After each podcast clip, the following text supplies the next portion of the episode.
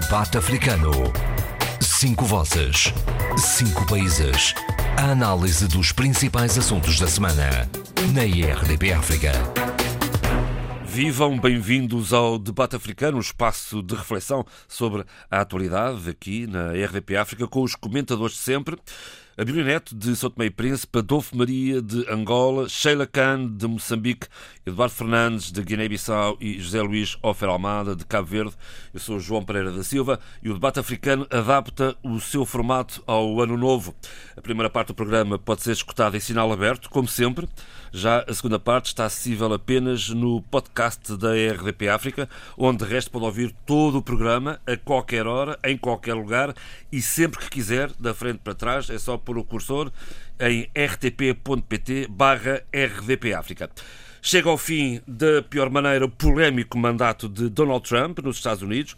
O presidente norte-americano, ainda presidente norte-americano, é considerado o autor moral do assalto ao Capitólio, onde reúne o Congresso norte-americano, no dia em que formalmente Joe Biden foi declarado presidente dos Estados Unidos da América.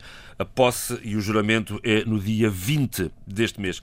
Como escreve o Jornal Público na sua edição desta sexta-feira, dia 7 de janeiro, o dia 7 de janeiro de 2021 fica na história da América como o dia em que Trump perdeu uma nação. É assim, Xalacano, bom dia.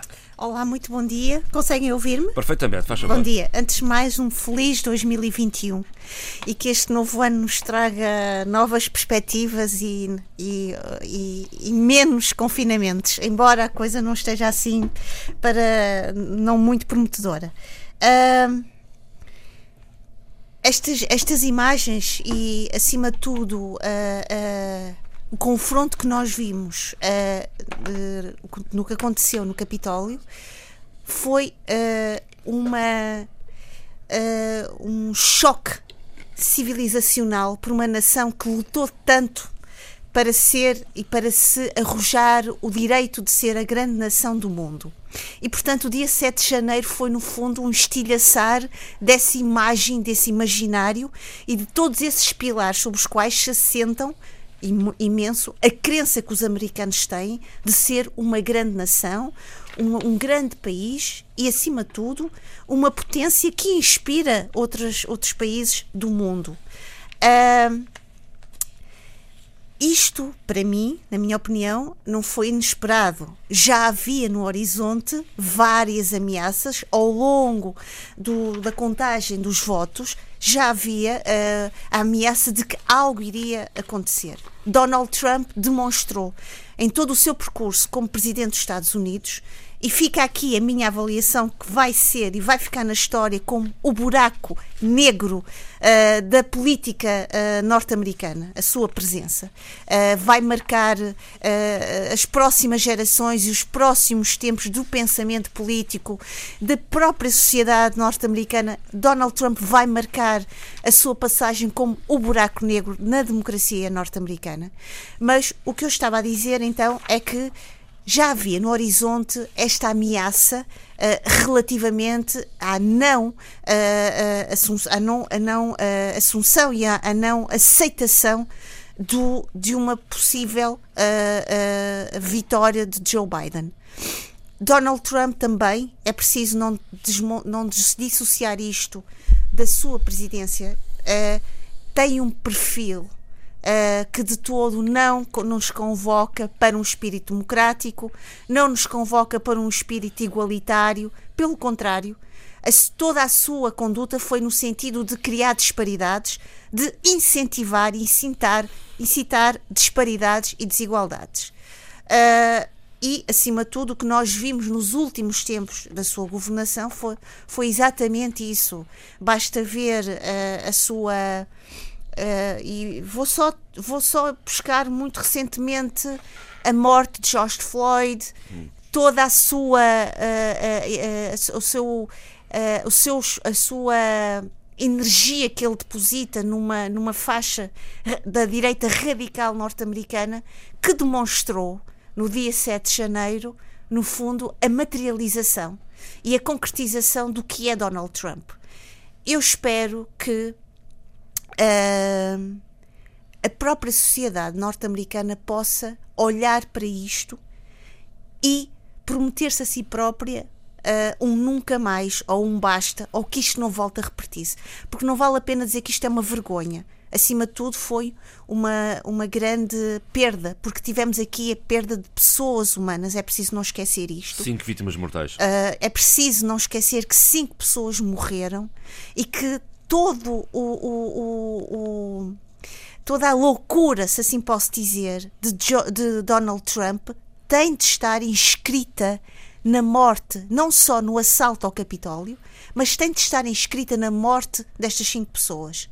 Uh, e eu espero que realmente haja aqui, uh, dentro do imediatismo e do presentismo que nós estamos a viver neste momento, porque é isto que também muitas vezes nos empurra, que haja um momento de reflexão sobre para onde Joe Biden e Kamala Harris vão conduzir a realidade norte-americana, não esquecendo que antes dessa realidade existiu Donald Trump.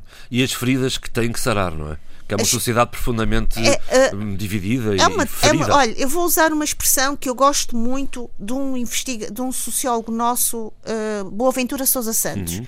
que é as realidades abissais. E, a, e, a, e a, eu acho os Estados Unidos têm em si realidades abissais que continuam a ser absolutamente uh, uh, intocáveis. Não, não, não, há, não há hipótese de diálogo. É incrível como é que uma sociedade que é tão. que vive de uma miscelânea. Uh, de um dinamismo cultural de onde emergiram pensadores, artistas, um empreendedorismo no sentido mais abrangente, grande, e, e, e absolutamente uh, estimulante, alberga em si ainda uh, um legado de uma, de uma de um imperialismo, de uma subalternidade e de uma pobreza civilizacional que hoje, no século pleno século XXI, só nos mete, só nos convoca para uma enorme tristeza e para uma vontade enorme de rasgar e no, digo no sentido um bocado metafórico, rasgar estas páginas e voltar a reescrever a história, tendo em conta as vozes silenciadas. Muito bem. Adolfo, o que é que lhe ocorre dizer depois daquele espetáculo que assistimos esta quinta-feira, uh, em direto? Ao meu, ao meu caro, eu das imagens. Estão-me a ouvir? Perfeitamente. Estamos todos. Ah, das imagens do assalto ao Capitólio pelos eh, manifestantes fascistas aqueles adeptos de Trump eram manifestantes fascistas e foram incitados por ela. Hum. Dessas imagens, estava eu a dizer, eu retive de, do, daqueles indivíduos da vanguarda do assalto, alguns deles tronco nu, cobertos por peles de animais, capacetes de cornos na cabeça, que a lembrarem guerreiros vikings ou hunos dos tempos das hordas bárbaras que assolavam regiões e povos. Foi, essa imagem foi terrível. E, e, e, há uma coisa: o assalto dos partidários de Trump ao Capitólio, lembremos que é a sede do poder democrático dos Estados Unidos. Eu, quando vi aquilo, transportei-me para a época em que Hitler tomou o poder na Alemanha, nos anos 30 do, do século passado. Porque, tal como naquela época, o, o Trump chegou ao poder por via democrática, através de um programa populista radical de direita, não é? e, e ele estava disposto a permanecer no poder para cumprir o programa de fascização dos Estados Unidos e, e, eu não sei, e talvez do mundo, tal como Hitler. Porquê é que ele não conseguiu? Porque os Estados Unidos não estão em convulsão social generalizada, como estava, por exemplo, a, a Alemanha, não é? E porque a elite americana, nela, é? ainda é forte a sua fidelidade a ideais democráticos. E, e isso resultou que tivessem funcionado as instituições de caráter democrático dos Estados Unidos e, e, e assim foi evitado uh, o golpe uh, o golpismo trampiano, não é? Hum. É, é de resto mesmo de resto, no seio dos republicanos, de resto, no seio dos republicanos, houve muitas críticas e apelos ao presidente claro, para fazer claro, é, claro. parar isto, não é? Pois é, não, aquela farsa era absolutamente inaceitável, por, por um, mesmo que fosse qual fosse o pensamento de direita ou, ou centro ou, ou, esquerda, né? Mas eu comparei com, com vem-me logo uh, Hitler, né?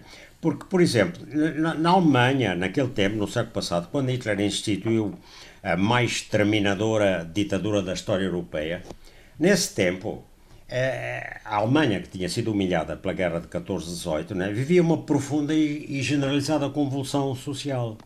E aí também era frágil o poder democrático, ao contrário do que, é, do que ainda é nos Estados Unidos. Porque esse poder democrático era, era recente, vamos lá ver, o Estado alemão era um Estado que se fez no, historicamente no autoritarismo prussiano, não é? Mas é, Trump estava disposto a tudo, incluindo o recurso ao, ao, aparelho militar. Eu lembro que Trump, desde há muito, que vem apelando à insurreição armada por várias formas, inclusive as mensagens aos Proud Boys.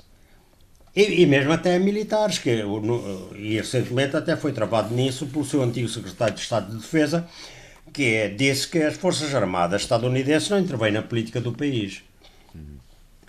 Mas atenção, Trump ainda não desistiu, hein? longe disso. Ele diz que em 2024 e, volta, volta à carga para tornar claro, a América grande outra vai. vez. Outra vez, grande, grande como ele, grande, bom, grande na miséria. Bom, mas é, na, na esteira dessa miserável campanha de descaradas mentiras é, que foram descredibilizando gravemente o sistema político americano, é, este nefasto indivíduo, não sei como é que ele é chamado, digo só nefasto indivíduo, ele, reparem o que é que ele declarou após os acontecimentos de quarta-feira. Ele disse que ia prosseguir a luta para voltar ao poder. Exato. E a questão agora que se põe, na minha opinião, é esta: terá ele meios para o conseguir? E, eu penso que Trump tem enormes possibilidades para voltar ao poder daqui a quatro anos. Já. Porventura, Porque... fraturando, fraturando de vez a Partido Republicano às tantas, não? Claro, porque, eh, aliás, a grande luta dele agora vai precisamente ser arrebanhada dentro do Partido Republicano, porque a massa eleitoral está lá. Apesar da sua ridícula, eh, portanto, que ele fez uma ridícula e desprestigiante eh, atuação, mas isso não influenciou essa massa, porque é, ele conserva quase intacta a sua base eleitoral, uma ligeira moça, que se refletiu agora nas eleições que levaram os dois senadores a eleger dois senadores democratas, mas foi pouco. E, o, e, e depois há uma coisa: os grupos e movimentos e personalidades radicais que o apoiam vão tornar-se ainda mais extremistas. Eu estou a lembrar o tal Ted Cruz e, e outros robôs como esse, né? E, e, se houver uma degradação da economia nacional, eh, na, eh, americana né, e uma acelerada perda da influência dos Estados Unidos no plano internacional, sobretudo em concorrência com a China, tudo isso será muito bem aproveitado pelo Trump. Como, é, como, como dizia. Eu, diga, diga. Diga. Não, é, diga lá como é que dizia quem. Não, ia, ia fazer uma parte. Não, como, como dizia um comentador na televisão na quinta-feira, quem se estava a rir à gargalhada nos sofás eram o, o, o, o Vladimir Putin e o Xi Jinping, os dois, cada um no seu sofá, a rir a bandeiras espregadas Sim. que eu gostava de ver. Não, o chinês não, o chinês não ri a gargalhada. Sorri só. Ri para dentro. Ri para dentro. Ri para dentro. Não, estava chinês. Bom, é, mas, mas ri a pensar sempre já o que é que, como é que eu vou dar ali a volta. Bom, Exatamente. É, é, mas o que é que poderá contrair a estratégia de volta ao poder do Trump e mesmo derrotá-lo? Uh, vai ser muita, muita coisa. Para, para já é, é, é necessária uma conjuntura externa positiva, nomeadamente no plano económico, não é? para alavancar as várias economias do mundo. E, e uma atuação da equipa do Joe Biden sem grandes falhas uh, na gestão interna. Isto quer no plano económico, quer no plano social. E, e, vai ser preciso também uma laboriosa atividade desta equipa na neutralização das correntes extremistas não é? e na valorização das correntes democráticas moderadas. E ele vai ter de fazer um, uma constante procura de consensos alargados. Não é porque por, por relação de forças no Senado, não.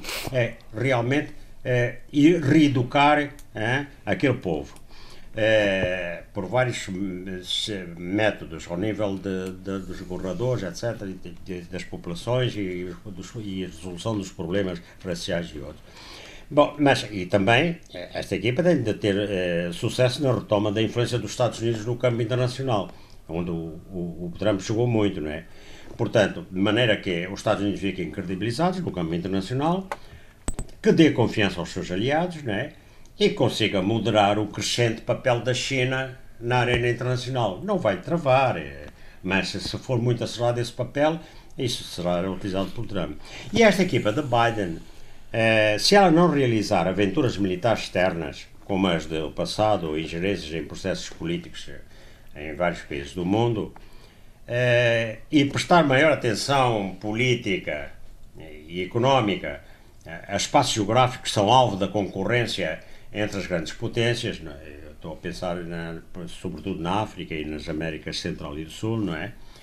é se, se, se enverdar por esse caminho, é, tem um grande largo campo de expansão de toda a ordem política, de influência e económica, não é? E, mas atenção, por fim há que ter em conta é, o tipo de pressões que os grandes grupos económicos eh, americanos vão fazer sobre a equipa de Biden, não é? Porque até agora, penso eu, né, foram favoráveis no geral. Mas com ele não poder, ah, com ele não poder chegou a hora de cobrarem, né? E nós sabemos bem que a alta finança costuma cobrar caro. Vamos ver como é que ela vai cobrar. Vamos lá ver. Mais. Isso, mas é, Os dias que aí veio.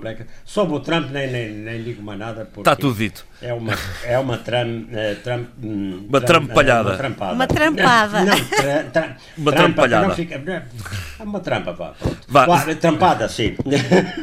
José Luís, José Luís é, é, é, uma, tram, é uma trampada, uma trampalhada, é o quê? É uma trampalhada mesmo. Como sabem, eu sou a favor, e defendi isso no programa, a favor de levar o contencioso eleitoral até as últimas consequências, até para certificar-se uh, da solidez das instituições. O que se verificou com essa trampada é que as instituições americanas são muito fortes. Uh, lembra muito o papel do Supremo Tribunal de Justiça no Brasil, que tem travado Bolsonaro em vários campos. Vê-se, portanto, que mesmo que Trump, mesmo que Trump tenha uh, nomeado juízes do Supremo, mesmo seu vice-presidente, o travaram. E isso diz muito sobre a solidez democrática das instituições americanas.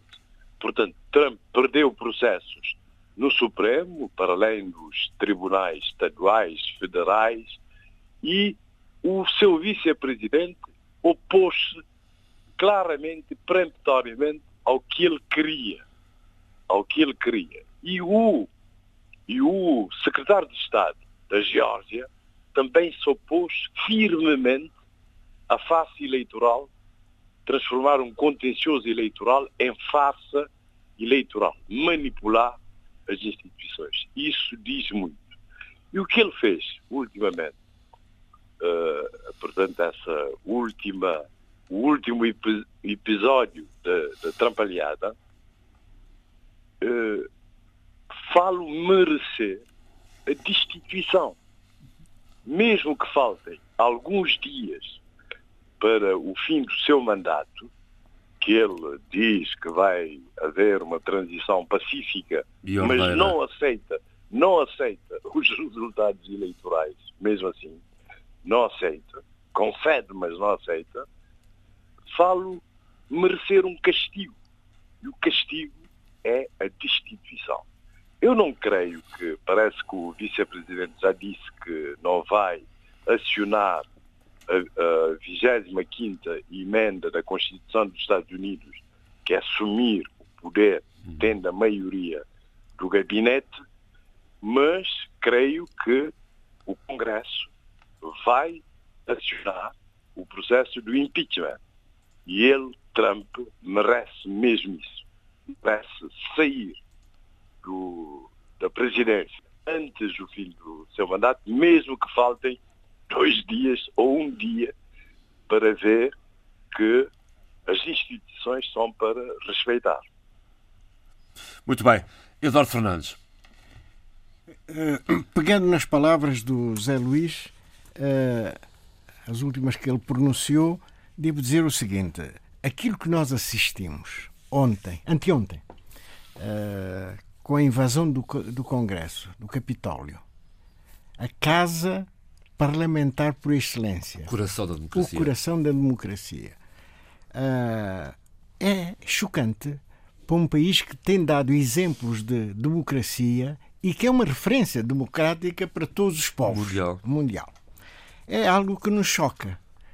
E isso só foi possível porque à frente do país se encontra um presidente que não estava preparado para dirigir um país da dimensão e da importância que os Estados Unidos têm no, no concerto das nações. Porque é uma, é uma referência, os Estados Unidos eh, são, digamos, o grande chapéu em termos de proteção eh, da segurança internacional, eh, é o país com maior capacidade de projeção de forças eh, ao nível mundial. A China ainda está bastante atrasada nessa matéria. É, portanto, um país desses, a escolha para presidente deveria ser muito mais escrupulosa. Donald Trump pode ter sido um bom, ou é, um bom, um bom gestor, um bom do seu património. E acho que nem tanto. Nem tanto, mas, mas poderá, eu digo, poderá, poderá. Poderá. Mas não estava preparado para dirigir a maior potência mundial. E, mas e... foi eleito transparentemente. Não, transparentemente, não, mas não estava preparado. Infelizmente, não estava preparado. E o eleitorado americano não estava preparado para levar um presente para, para, para receber um presente daqueles em quem votou. Exato. Quem votou, é? Exato. Mas uh, a, verdade é, a verdade é esta: quer dizer, uh, Donald Trump fez os quatro anos, foi, uma, uh, foi um período extremamente perigoso a nível mundial, porque muitas vezes houve eh, digamos, posicionamento do presidente dos Estados Unidos perante certos conflitos que poderiam ter acabado numa guerra e que não era locali e, não, e não era guerra eh, localizada podia podia ser largado. O caso por exemplo do Irão. A vontade do Trump de ir, a, a, de ir, de ir atacar o Teherão foi, era uma coisa impressionante. Só que foi travado porque os militares os pobres militares puseram um travão porque senão teríamos tido uma guerra no, no, no Médio Oriente. Como lembrava ainda há pouco o Adolfo Maria, justamente. Exatamente. Portanto, As Forças Armadas não se deixaram instrumentalizar. Não se deixaram, e foi uma coisa extraordinária para ver que, de facto, as democracias eh, consolidadas, como é o caso das, da, da, da, democracia americana, eh, têm esses contrapoderes. Portanto, não, senhor, é? quer dizer, nós estamos ao serviço de, mas em determinadas condições nós não, não, Apesar não, de tudo funciona. não embarcamos. Não embarcamos. Eduardo, Portanto, eu Faz favor, o Eduardo, diga, diga, diga, Eu só queria, se o Eduardo me permitir, queria oh, lhe dizer, não, por amor de Deus. Obrigada, queria lhe dizer uma coisa. É que aquilo que o Eduardo disse, é que o Trump não estava preparado para esta, para esta aventura, que é uma aventura muito ambiciosa e exigente, é que ele demonstrou sempre uma escassez de conhecimento da história, da política, não só do seu país, como também do resto do mundo, em primeiro até, lugar. Até da geografia. Exatamente. Até da geografia. Mas ele é o reflexo de uma, de uma uh, América que é muito ignorante, mas hum. muito ignorante, que não tem qualquer noção do que é que se passa para além do, do seu, do seu quintal. Exatamente. Portanto, e, e ele não estava preparado, mas ele quem votou nele são as pessoas que pensam exatamente como ele. Porque nós estamos habituados a um. E eu posso falar que eu tive algumas vezes nos Estados Unidos, no âmbito académico, posso dizer uma coisa: os académicos uh, norte-americanos são brilhantes, eles são preparados para serem brilhantes. Ponto. Uh, mas depois, uh, saindo daquela torre de cristal, eu bolha, ouvi, uma bolha. Eu ouvi coisas absolutamente uh, que uma pessoa fica encolhida, porque eles não têm noção do que é o mundo para além daquele espaço em que eles vivem. E o Donald Trump é o reflexo dessa outra, uh, uh, uh, esse outro Estados Unidos. E era importante perceber que esse, o Donald Trump é eleito também porque esse, esse, essa outra camada emergiu com uma força incrível e viu-se absolutamente bem representada. Pronto, era só isto que eu Não, queria dizer. e baseado no slogan. Ah, o, o Great slogan, America, os, os, Great uh, America, American Great, Great again. again. Exatamente. Não, isto é importantíssimo para, para, para a população. Ah, ah, isto, isto é uma mensagem extraordinária, não é? Voltamos a ser grandes, porque perante a, a, a recessão que, que os Estados Unidos têm estado a sofrer, Uh, a verdade, uma promessa dessas será garantir emprego, estabilidade e haver progresso do país. E, portanto, é algo que soa bem e cativa, cativa as massas. É mobilizador. Mobilizadora. O Exata- Yes Weekend também. Yeah. Felizmente correu um pouco melhor, não foi, Abílio? Com certeza. Relativamente a- a- ao que aconteceu no Capitólio, eh, eh, há aqui três dimensões de análise eh, que têm, que têm que ser feitas. Enfim, os meus colegas já eh, foram o mais longe possível naquilo que é eh, a análise que se tem que fazer. Eu vou tentar ver se consigo ir ainda mais longe, o que é quase que impossível, mas vou tentar.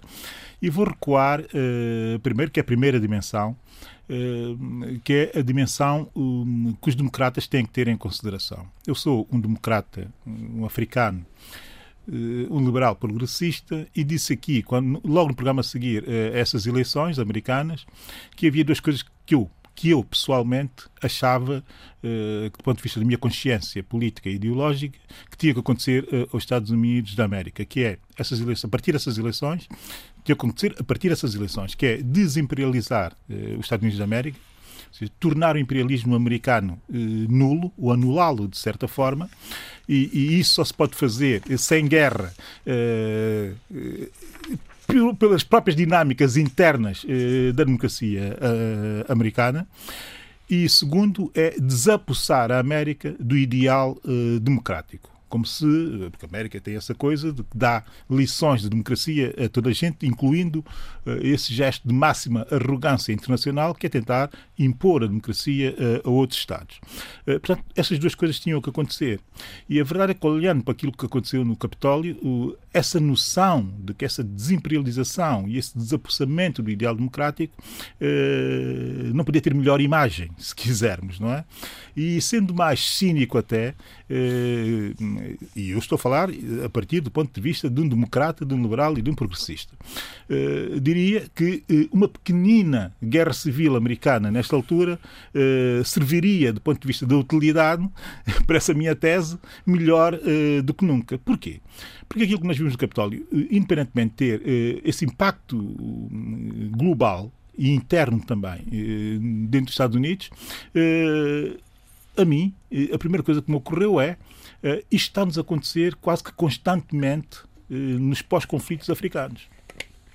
Com muito mais e nos pós e no pré e, e nas pré-eleições africanas e com muito mais eh, vítimas a lamentar com muito mais consequências consequências ao nível económico e de perspectiva de futuro que também a lamentar-se e com muito mais debilidade das instituições nesses pós-conflitos eh, que têm que ser instituições quase que refeitas cada vez que existe um conflito pós-eleitoral num país africano, com muito mais a lamentar para a própria ideia das nações, eh, das nações africanas.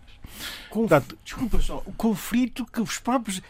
A própria nação não consegue combater e é preciso receber Ora apoio bem, externo. Esse era, o quarto, esse, era, esse era o quarto elemento, que é o elemento que eh, esse- essa conflitualidade leva a mais dependência. E tudo que eu vi no Capitólio é o quê? É eh, democratas a resistirem, a, a- a reagirem de forma eh, tremenda contra uma ideia iliberal eh, da democracia. Uma ideia iliberal da democracia que é uma ideia que não comporta o Estado de Direito. Foi isso que nós vimos acontecer, no fundo, naquelas imagens do Capitólio. Mas isto é uma história. E a grande história é que eh, os verdadeiros democratas eh, eh, americanos, que não é só as elites americanas, é grande parte da classe média, e está mais do que verificável eh, do ponto de vista eh, eh, das opiniões, dos estudos, eh, e quando eu falo de democratas, não me estou a referir aos do Partido Democrata, estou-me a referir aos democratas conservadores, moderados, eh, liberais, eh, até de direita, progressistas, do, aí sim do Partido Democrata, se quisermos até a esquerda do Partido Democrata, tudo isto faz uma, uma amálgama de democratas que são claramente superiores aos não-democratas nos Estados Unidos da América. Não há estudo nenhum que aponte em sentido contrário. E nas eleições eh, da Hillary Clinton, é preciso que se diga isso, grande parte do eleitorado democrata boicotou o apoio eh, a Hillary Clinton, não pensando sequer, com base em ressentimentos ideológicos, alguns, com base em ressentimentos de identidade, outros, com base em repulsa até pela imagem da própria candidata, outros ainda, mas eh, a verdade é que eh, esses democratas, essa grande frente democrata eh, que faz da democracia americana consistente e que dá essa consistência eh, às instituições, como o Zé Luís bem eh, colocou, eh, dividiram-se e não apoiaram massivamente, massivamente uh, a candidatura de Hillary Clinton, diminuindo o risco que vinha aí. Fragilizaram a democracia.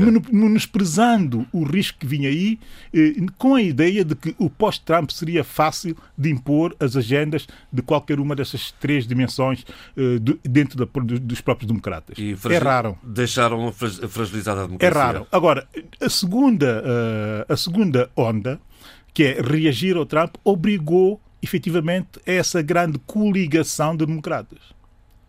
Uh, Joe, Biden, Joe Biden não ganha uh, o Partido Democrata uh, pelos seus lindos olhos. Ganha o Partido Democrata porque as, as, as, as, as sucessivas, as sucessivas, os sucessivos estudos de opinião davam como o único que poderia fazer frente, de facto, a, a, a Donald Trump. Todos os outros candidatos democratas perderiam com Donald Trump. E, portanto, houve essa percepção, até daqueles que eram contra Joe Biden, que se criasse essa grande coligação de democratas para uh, derrotar uh, esse, esse, esse estúpido que é o Donald, o Donald Trump. E foi, efetivamente, se isso não tivesse acontecido, e se tivesse cometido o mesmo erro que aconteceu uh, com a Hillary Clinton, estaríamos aqui uh, a lamentar provavelmente o pior período da humanidade já dentro do século XXI. Uhum. Não tenho a mínima dúvida relativamente a isso. Diz. Abílio, deixa-me dizer só isto e concordo com o que disseste, é que também a Hillary Clinton não convocava aquela camada que é altamente uh, progressista, democrata, intelectual, porque Hillary Clinton é, é a, os democratas do elitistas. Sistema. Do sistema. O by the book, o mainstream. Do sistema. Mas okay? agora é preciso dizer uma coisa. O, o que tem acontecido com esse esse, esse ressurgimento, e esse, porque é um ressurgimento eh, do populismo a nível internacional, e não é só uma questão americana, eh, Donald Trump eh, personifica esse, esse, esse, esse, populismo, que eu, em determinados momentos, e existe uma coincidência entre esse populismo e aquilo que eu chamo central conservadora que manda no mundo hoje, poderá vir a não mandar depois do Joe Biden, mas neste momento manda efetivamente no mundo. Nem todos são populistas, mas grande parte deles vivem desse tipo de, de, de, de abordagem ao político. Uh, a verdade é que quase todos chegam ao poder de forma democrática, quase todos uh, chegam ao poder depois de chegarem ao poder, atacam as instituições e foi isso que Donald Trump foi fazendo até chegarmos a aquilo que aconteceu no Capitólio. Não nos esqueçamos que, por exemplo, antes de chegarmos às eleições, Donald Trump tentou alterar a data das eleições, uhum. primeiro. Segundo, tentou Uh, não descredibilizar, descredibilizar uh, a candidatura de Joe Biden, mas uh, anular efetivamente a candidatura através de processos judiciais, isso não é muito falado, mas aconteceram 22 processos judiciais contra a candidatura, a legalidade da candidatura de Joe Biden. Mas fez mais. Eh, como o Zé Luís disse bem, eh, e acho que foi a Sheila que reforçou, se não me engano muito, eh, ele fez mais ainda, que foi ter alterado completamente a composição, que já vinha sendo alterada, do Supremo Tribunal de Justiça, e, e ainda foi a tempo de substituir a última da hora o Secretário de Estado da Defesa. Ou seja, criou todas as condições para efetivamente, se caso acontecesse, poder dar um golpe constitucional. O que não lhe correu não... bem foi a novela dos votos antecipados. Essa, essa que não Como é, também tentou. Tentou, mas não lhe diversas bem formas, com 48 processos, eu estou a dizer isso de cor, porque lembro mais ou menos dos números, 48 processos para impedir eh, os votos das pessoas, para impedir que as pessoas pudessem votar eh, através de cartas, que aliás está previsto na própria lei e na própria Constituição eh, americana. Portanto, ele fez tudo para ganhar eh, de forma, se quisermos, eh, ilícita. Não conseguindo, deixou que o show de. Eh, como é que eu ia dizer isso para não parecer muito ofensivo? Que o show tétrico eh, de personagens eh, verdadeiramente saídas das cavernas eh, que desse este triste espetáculo que se viu no, no Capitol Hill. O que é que se pode dizer a partir de agora? Só uma palavra. A responsabilidade está do lado de Joe Biden. a responsabilidade agora está do lado dessa grande coligação de democratas que de facto estão a tomar conta da América. Saber se são capazes ou não de tomar conta da América e de parte do mundo que se sinta democrata, veremos. Agora, há uma coisa que me parece clara e, definitiva e termino muito rapidamente.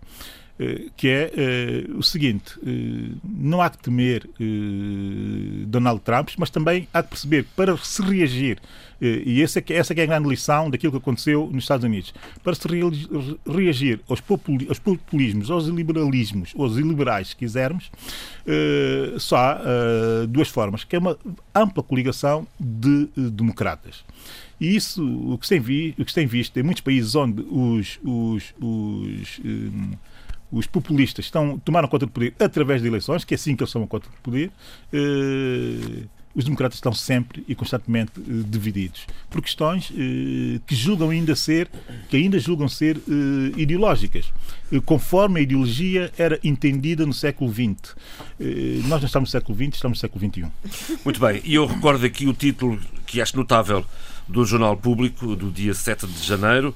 É o dia que fica na história da América como o dia em que Trump perdeu uma nação. Vamos em frente neste debate africano. Eu volto ao Adolfo Maria. Agora vamos abordar assuntos eh, internos. Adolfo, o que, que fazer com a presidência da OPEP? O que é que Angola pode fazer com isto? Não, vamos lá ver. Não, não pode fazer muito. Quer dizer, faz, eh, porque a questão da OPEP é uma questão, digamos, quase burocráticas. Não é? Há uma rotação de presidências. Quais são os países que fazem parte da, da OPEP? A Argélia. Estão a ouvir? Estou, estou, com certeza. Faz favor. Estamos todos. Pois, eh, a Argélia, a Angola, Guiné Equatorial, o Gabão, a famosa Guiné Equatorial. O Gabão, o Irão, o Iraque, o Kuwait, a Líbia, a Nigéria, a República do Congo, a Arábia Saudita, os Emirados Árabes Unidos, a Venezuela, o Equador, a Indonésia e o Catar. É, portanto, no, no, ano passado foram eleitos dois, é, dois países, a Argélia e Angola. É, durante um ano, um é presidente e, e outro é vice-presidente. Angola assume agora a presidência. Mas é evidente que, é, quer dizer, a presidência das reuniões, né? porque ao fim e ao cabo são os grandes, os grandes players, como agora se diz, que, como a Arábia Saudita eh, ou os Emirados Árabes, que vão, que vão decidir. Eh, que aliás já decidiram até eh, aumentar eh, a, a, produção de petróleo. Isso é uma boa Portanto, notícia é, para isso, Angola. Quer dizer, sim, sim, até porque está numa situação tremenda, né? numa situação dificílima. Uh, neste momento pensa-se que, que 6,5% uh, foi quanto recuou a economia angolana em 2007. Quando eu digo pensa-se, é uma, um estudo do, de uma analista da consultória IHS Market Uh, e ela diz que a Angola terá estado o quinto ano consecutivo de crescimento económico negativo. Já sabemos que ela, isto tudo porque depende essencialmente do petróleo, não é? E, e em, em 2021 o crescimento económico será zero ou, ou, perto, uh, ou perto do zero, não é? Uh, e o que se, o, e isto, quais são as consequências disto já sabemos, não é? 0,9%. Ora, aí é que está. Não há nada como ter um economista aqui no painel. Mas nada. A moeda. Embrulha. É e, os juristas, e os juristas. E os juristas aí, como o Sr. Abílio, o Sr. E, e, e o Sr. José Luís, só para mexerem a cabeça. Vá. Vamos em Agora, a moeda nacional, a moeda nacional deverá continuar a depreciar-se, né? no primeiro trimestre, e depois a inflação é cada vez mais alta. Bom, e então isto, desemprego, é, notamment, é, que é elevadíssimo, a pobreza é, prevalecente, prevalecente e crescente, né? tudo isso faz com que realmente uma mudança qualquer nos preços do petróleo seja um, um balão de, de oxigênio. Agora, uh, a verdade é que uh, João Lourenço uh, chamou, digamos, já tinha criado o, Conselho Económico e Social, não é? E Portanto, esse Conselho Económico e Social eh, foi reunido. Houve reunião e neles estão representados eh, todos os setores da população, quer dizer, desde ONGs até eh, empresas e por aí fora, não é? E então o encontro, foi, isso é importante, já foi o, o, ano passado, já foi em dezembro, mas eu trouxe agora, porque entanto estivemos, não, não transmitimos, não é? Eh, portanto, o, o, coordenador adjunto para a área empresarial do Conselho Económico e Social, Carlos Cunha, disse depois da reunião que se foram apresentados seis subtemas e que abarcaram mais de 50 assuntos: a agricultura, a agropecuária, as pescas, a hotelaria, o turismo, formação profissional, transportes, logística, criação de novos postos de emprego. E ele disse que estamos, eh, por exemplo, eh, eh, o coordenador do, do uh, geral do Conselho uh, do Conselho Económico e Social, Ismael Martins, diz que o encontro foi satisfatório e que uh, os termos abordados foram pertinentes. Há também Carlos Cunha, que diz que estamos a trabalhar intensamente e, a, e, a, e à medida que as questões vão sendo concluídas, vamos discutir com a equipe económica do governo. Portanto, parece haver aqui, e, portanto, e Laurindo Oigard a coordenadora adjunta para a área macroeconómica do Conselho, sublinhou que também foi frutífero, né? E, e Filipe Zau, que é o coordenador para a área, uh, adjunto para a área social do Conselho, disse que as preocupações centraram-se em vários temas de âmbito social. Bom, e, portanto, desta primeira reunião saíram satisfeitas os representantes, da, digamos, dos vários setores da sociedade civil, e eu acho isso extremamente positivo. E penso que não será, que, te, que o caminho é este Quer dizer, o cada vez maior recurso à sociedade civil, onde estão uma série de valores, de pessoas que pensam e, e de interesses que, de, que, há que ter em conta e que depois, bem compaginados com o interesse nacional, eh, através de uma equipa, de, eh, equipa governativa eh, competente, isso agora é outra história, a ver quando é que estão os, os competentes, né, porque costumam ser recrutados só no partido, no MPLA, quando deviam ser recrutados também eh, nos setores independentes. Bom, mas é desta ação conjunta que se podem chegar a soluções para vencer a crise e, e começar a, a, pôr de pé uma economia de, diversificada. Não é? Uh, aqui também, nesta, nesta tal primeira parte, não é? Eu... O Adolfo não se conforma. Diga. O Adolfo não se conforma. Ah, não, que remédio, quer dizer, eu já me conformei a tanta coisa na vida, porque é que eu conformo mais a esta amputação. Mas não, mas não, mas quer dizer, eu compreendo, compreendo, eh, como dizia o outro, ai, já, já não me lembro esses ditados, né? É, há razões mais altas que não sei o quê. Bom, mas seja como for, eu depois é, quero lembrar que o Tribunal Constitucional chumbou normas sobre escutas telefónicas. A Ordem dos Advogados de Angola eh, tinha, eh, portanto, apresentado, não sei como é que dizem os juristas, não é? Como é que foi, eh, portanto, uma, uma ação por uma decisão tomada para que as, as escutas telefónicas fossem portanto, portanto fossem acordadas pelo, por um, pelo Ministério Público. E então a OA diz: não, isto, é, isto é da competência de um juiz de garantia. Não sei bem o que é que isso é, um juiz de garantia em termos técnicos e, e práticos, mas a verdade é que isso foi do agrado de, de, de, de vários deputados.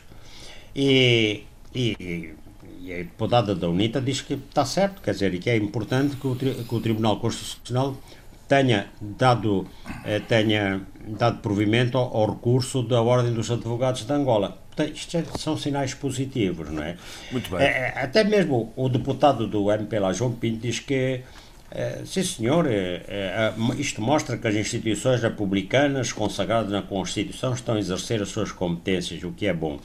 É, é, é claro, no entanto, a lei tinha sido aprovada pelos votos do MPLA, não é?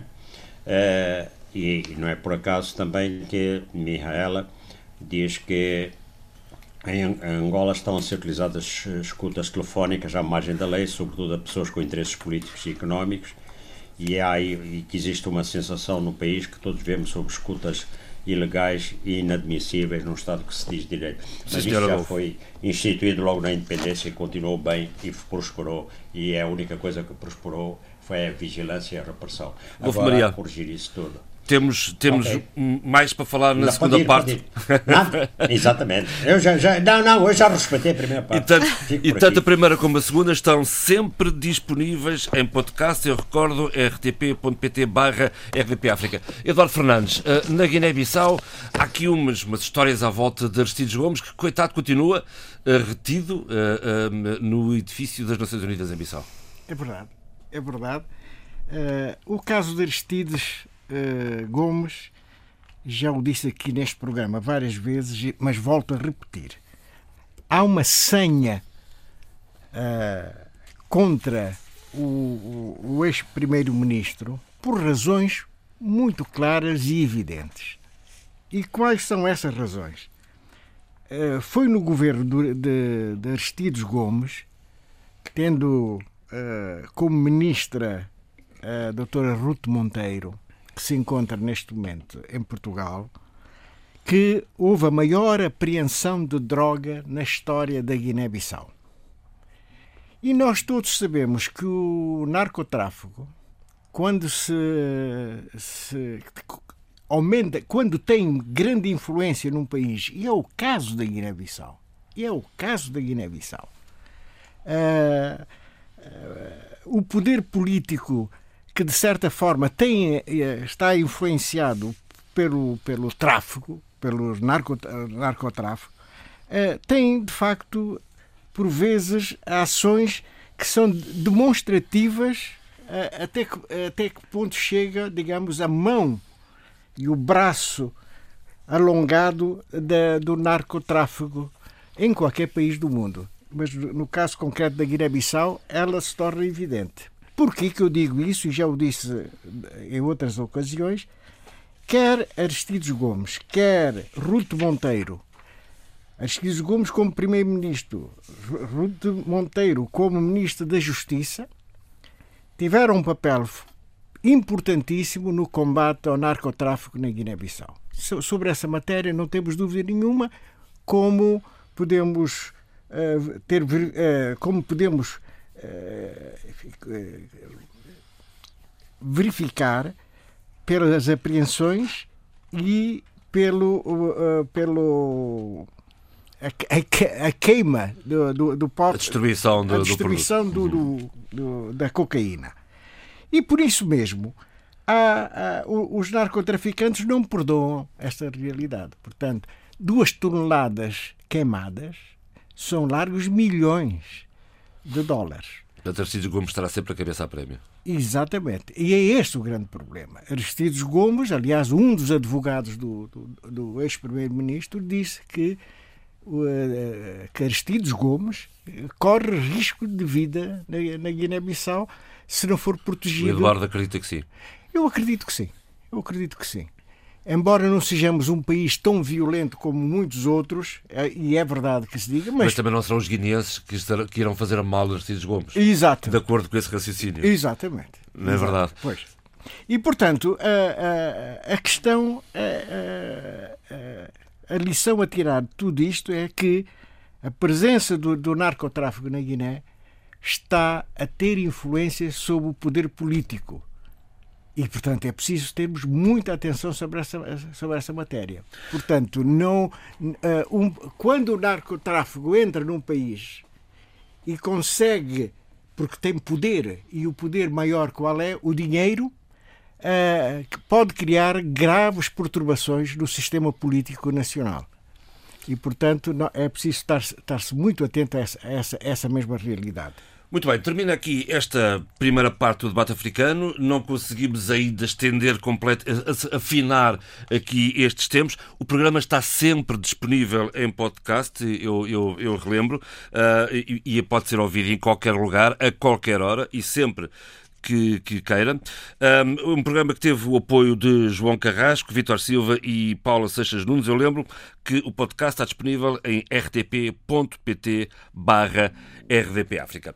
O programa persegue agora em exclusivo no podcast. Abílio, vamos avançar para o que se passa à volta da lei eleitoral, que finalmente a cidadania ganhou a cidadania uh, ganhou e a cidadania está muito grata à ação do Presidente da República, uh, Evaristo Carvalho. e é essa gratidão a que eu me junto naturalmente por, enfim, por ser um democrata e por apreciar que o Presidente utilize os seus poderes constitucionais, as suas competências constitucionais, para agir em conformidade com, primeiro, a sua consciência e, segundo, com a consciência coletiva eh, dos eh, São Tomenses. O processo quer-se quer -se dar a entender que é um processo muito rocambolesco, mas não. A Constituição é muito simples relativamente à qualidade dos vetos do Presidente da República. Ele tem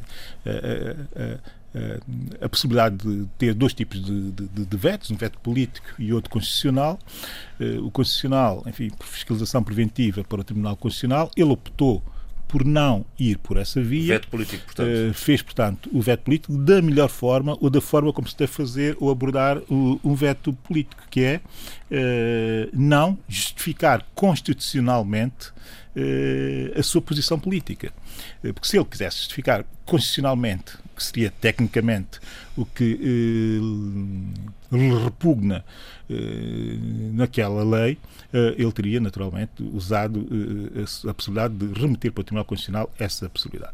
A verdade é que o nosso quadro político não permite ao Presidente, não permite, o nosso quadro político atual, ou seja, a, a configuração da política São Tomense atual, eh, não aconselharia o Presidente a tomar essa segunda opção, que era optar pelo veto constitucional. Pois não. Uh, daí uh, tal uh, não, não ter acontecido. Não, porque, como eu tenho dito aqui, o Tribunal Constitucional enfim, na, com a estrutura que tem atualmente, é eh, um tribunal uh, direcional. Portanto, para o sendo governo. mais, sendo, não, não é para o governo, nem, nem para a maioria nem, parlamentar. É mais do que para a maioria parlamentar, é para outros interesses muito mais específicos do que qualquer um desses dois interesses. Se fosse nesse sentido, eu até admitiria que seria uma coisa razoável. Mas é tão irrazoável que é mesmo unidirecional. Mas que interesses são esses, Adolfo, uh, Abílio? Que interesses são esses? Bem, no, toda essa, todo, tudo isso está a passar em São Tomé e Príncipe neste momento tem muito que ver com o facto de termos eleições presidenciais uh, este ano. Uh, e a verdade é que uh, há candidatos ou pré-candidatos eleitorais que têm, que acham que devem ter uma proteção suplementar para garantir a vitória nas próximas eleições presidenciais. E a atual estrutura do Tribunal Constitucional é muito hum, desenhada para tornar isso possível. Para tornar possível que um candidato específico ganhe eh, as próximas eh, eleições eh, presidenciais em São Tomé e Príncipe. E o que nós, eh, os poucos democratas que o país tem, o que nós não queremos é que isso aconteça assim. Não é que nós não queiramos que esse candidato ganhe as eleições eh, presidenciais. Nós queremos é que todos os são tomenses tenham a possibilidade aqueles que tiverem, que cumprem os requisitos de se candidatar, uh, e todos são tomenses que não cumprem os requisitos e prefiram e optem por não ser candidatos, que uh, tenham a, a, possibilidade, a possibilidade de uh, escolher os candidatos que bem quiserem. Não querem ser obrigados a escolher candidatos pré- selecionados. Do seu ponto de vista, o Tribunal Constitucional pode condicionar... Ou seletivamente, ou seletivamente selecionados. O Tribunal, o Tribunal uh, Constitucional, uh, com a atual estrutura, uh, naturalmente que, e aliás, eu gostaria de ver como é que ele reagiria caso o Presidente da República remetesse para fiscalização preventiva. Porquê? Porque nós temos alguma jurisprudência já relativamente a esse, a esse assunto, numa tentativa em 2014 de uh, uma alteração uh, da lei eleitoral, muito no sentido daquilo que está a acontecer uh, agora. E o Tribunal Constitucional, através do Acórdão número 1 de 2014, deixou muito claras qual era o, quais eram as balizas ou os limites e quais eram as possibilidades de se alterar a lei constitucional. Uh, e remete naturalmente para a Constituição, que também é clara relativamente aos pré-requisitos para as candidaturas presidenciais. Uh, fazer alterações à lei no sentido de, de, de ir ou de enviesar o conteúdo daquilo que a Constituição prevê, ao nível de pré-requisitos para a candidatura, é sempre mau.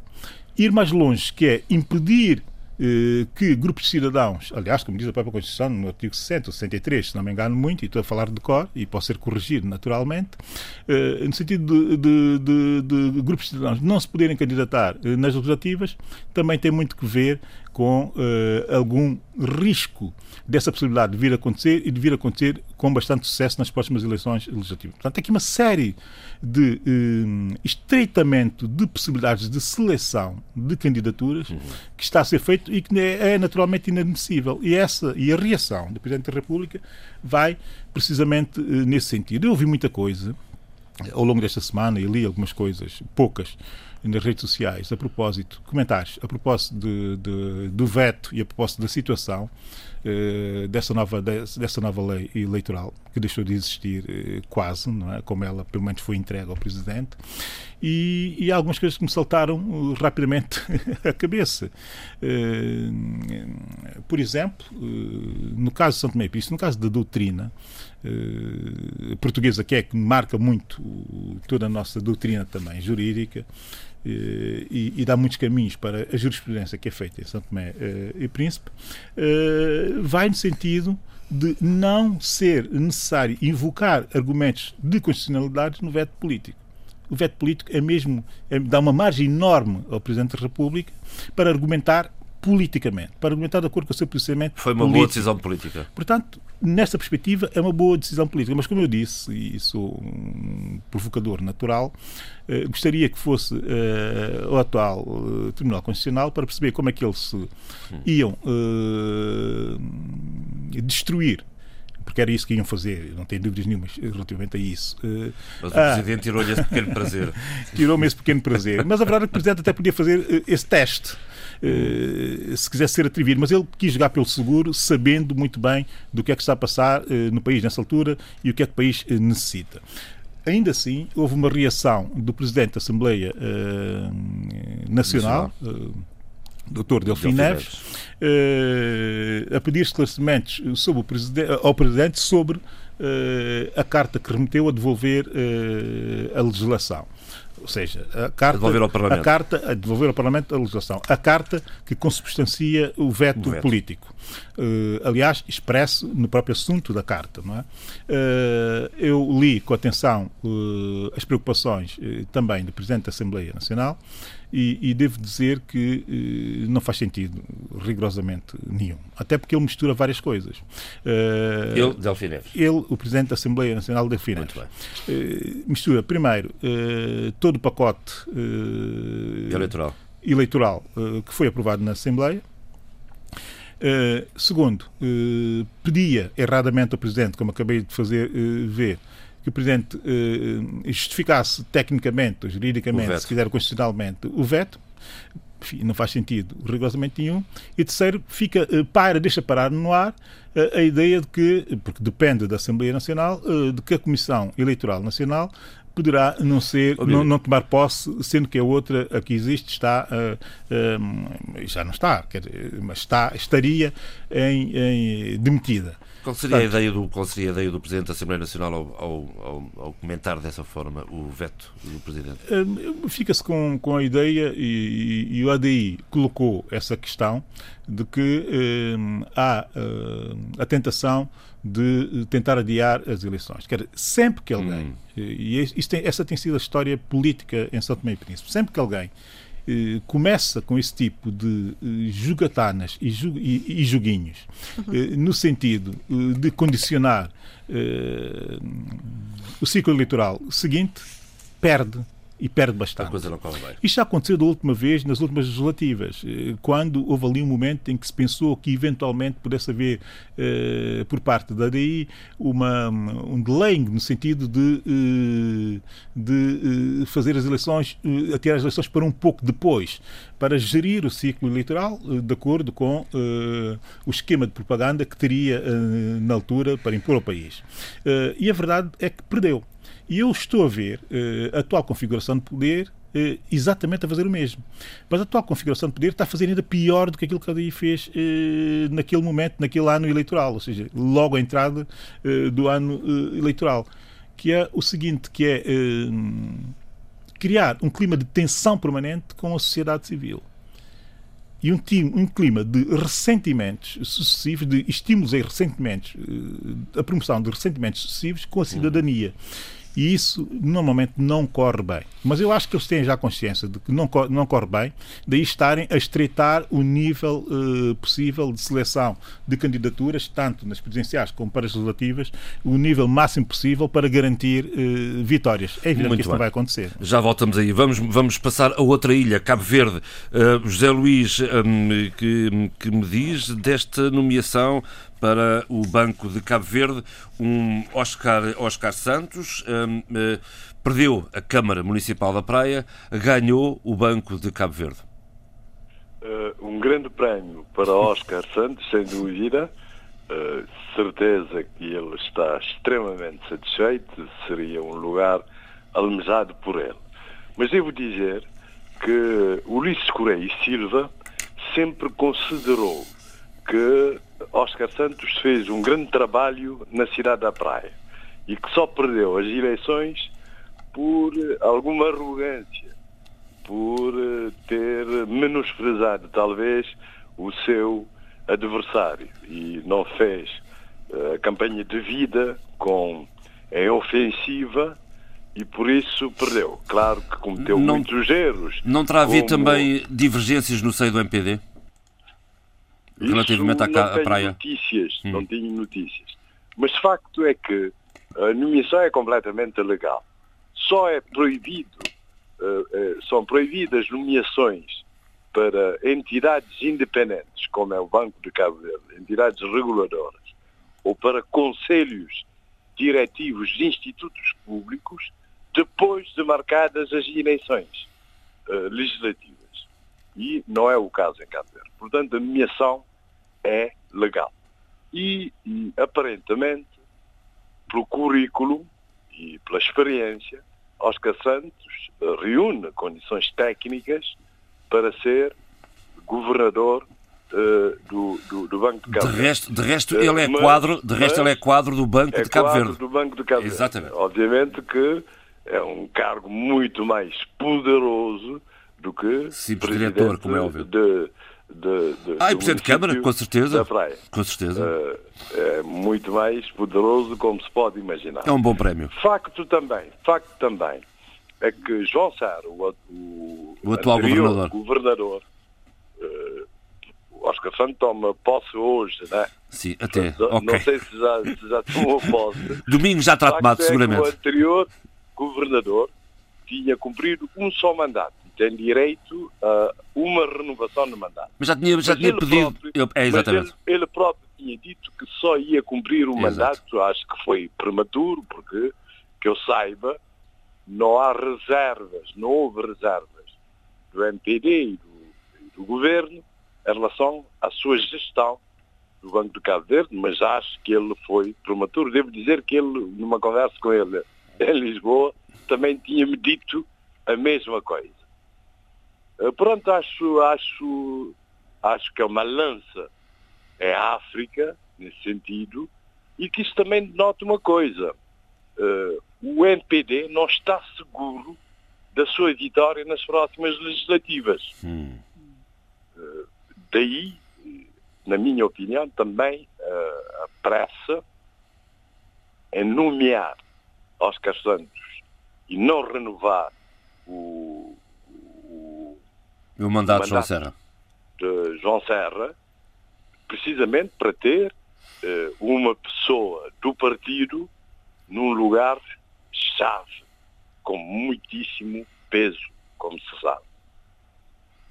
Isto para o caso de não e, Isso há pouco tempo, há, há meses, há, há, meses. As eleições devem ser em março, máximo abril, portanto, alguns meses das eleições. Uh, Zé é Luís, eu aproveito também para, para abordar aqui outra questão que marcou a semana uh, em Cabo Verde, que foi uh, a, a, retirada, de, de, a desnomeação, permitam-me o português, um, atrapalhando de alguma forma, a desnomeação do embaixador junto da CDAO, Francisco Tavares estava, estava indigitado, mas o governo recuou. E por que terá sido? Isso, isso também é extremamente estranho Extremamente Eu, eu fui contra a nomeação de, de, de Francisco Tavares. Por ser o embaixador Fernando político. Tavares como, como embaixador em Abuja, porque teria um processo eh, pendente, um processo de crime pendente, Águas de Santiago, etc., eh, com outros envolvimentos. Por isso nunca achei que devia ser nomeado. Mas o mais estranho ainda foi que a Nigéria tivesse dado o agreement pronto, a Nigéria é Nigéria, né? Uh, com, com, com, com, outras reputações. Uh, achei estranho. Mas, de qualquer maneira, também acho estranho agora que seja desnomeado quando ele já tinha sido, uh, tinha tido o aval do Presidente da República. Tinha tido o aval do Presidente da República. E o Governo diz que precisa de um diplomata de carreira que perceba também de comércio internacional e o pretexto é a entrar em vigor uh, do, do Tratado Africano sobre Comércio Livre. Portanto, que precisa de um diplomata de carreira e especialista. E que, pelos vistos, Francisco Tavares não tem experiência no assunto. Mas é uma atrapalhada, na, na minha opinião, porque nunca houve, que eu saiba, embaixador é abuso, é abusa, podia-se esperar mais um tempo até, a, até uh, aos resultados das legislativas. É o que diz, por exemplo, o Jorge Tolentino, que foi ministro dos negócios estrangeiros e um diplomata de carreira e um conhecedor profundo uh, dessa matéria, e é isso que diz uh, em síntese. Uh, mas pronto, o governo tem liberdade para propor a nomeação dos embaixadores que quiser. Vamos a ver, claro que o Presidente da República não havendo uh, esses empecilhos, na minha opinião, que havia, que é um processo crime pendente, uh, terá que nomear a pessoa indicada pelo governo. E a boa notícia é que se poderá que a pessoa nomeada vai ser um diplomata de carreira. E isso é bom. E ele é que sabe. Qual é que sabe? Há várias a várias coisas novas. Estamos Primeiramente, a, estamos a falar do empresário, estamos a falar do empresário detido na Ilha do Sal, que é alegadamente o testa de ferro do presidente Nicolás Maduro e que os Estados Unidos querem que seja repatriado. Exatamente. Alex sabe. Hum. Uh, um caso que, portanto, põe Cabo Verde na boca do mundo e põe Cabo Verde na berlinda. Na minha opinião, há muitas trapalhadas também nisso. O Procurador-Geral da República veio dizer que Cabo Verde não se encontra vinculado pelas ordens do Tribunal de Justiça da CDAO porque não ratificou o protocolo que alarga a competência do, desse tribunal para a questão dos direitos humanos. Mas eu lembro que uh, os direitos humanos é, é direito internacional imperativo é jus cogens, o termo técnico é esse. Portanto, Cabo Verde encontra-se vinculado a vários tratados internacionais, inclusive ao direito costumeiro, que encontra-se incerto na Declaração Universal dos, dos Direitos Humanos e a várias convenções africanas. E, segundo um artigo de Geraldo Almeida, muito bem uh, fundamentado, quem decide sobre a sua própria competência é o próprio tribunal. E Cabo Verde foi parte, foi parte no, no processo que, nesse processo que correu, nesse processo cautelar que correu no Tribunal de Justiça de, de, da CDAO, e o Tribunal de Justiça negou que não fosse competente. E há vários outros processos anteriores, por exemplo, com a Gâmbia e com outros países africanos, que negavam, que argumentavam da mesma forma e o Tribunal reafirmou a sua competência. Por isso, uh, os advogados uh, da Lexab já ameaçaram que iam processar de novo Cabo Verde junto uh, do Tribunal de Justiça da CDAO no sentido de serem aplicadas sanções a políticos cabo-verdianos por desobediência a essa ordem uh, cautelar, cautelar do Tribunal de Justiça da CDAO que diz que uh, o processo de extradição devia ser suspenso até ao julgamento uh, principal que vai ter lugar no mês de fevereiro, no, no mesmo Tribunal de Justiça da CDL. Portanto, claro que os políticos não podem interferir no poder jurisdicional dos tribunais, mas eu acho impressionante que o Tribunal da Relação do Parlamento tenha, eh, normal, tenha de novo desobedecido às ordens do Tribunal de Justiça, às instruções do Tribunal de Justiça da, da, da, da CDL. e como... facto é que, é, que, é que esteve um avião americano uh, em Cabo Verde, na Ilha do Sal, para acompanhar a, a extradição. Mas há um recurso no Supremo Tribunal, vamos aguardar para ver o que é Exato. que diz o Tribunal. Mas uma outra novidade é que a Venezuela nomeou Alex Saab embaixador junto da OUA. Eu não sei se é o uh, UA, UA, União Africana. União Africana. Não sei se a União Africana já Vai deu o, o, o, o agreement, mas facto é que os países africanos levam muito a sério a questão das imunidades uh, diplomáticas, segundo vários artigos que li. Portanto, seria, seria muito mal para Cabo Verde se a União Africana desse o agreement e o homem fosse extraditado na mesma. Ora, muito bem, até porque a defesa de Alex Saab recorreu da extradição para o Supremo Tribunal de Cabo Verde. Sheila, uh, em Moçambique há um drama, uh, mais um, uh, em Cabo Delgado, tem a ver, para além do surto de cólera, a fome e a desnutrição. Graves. Sheila.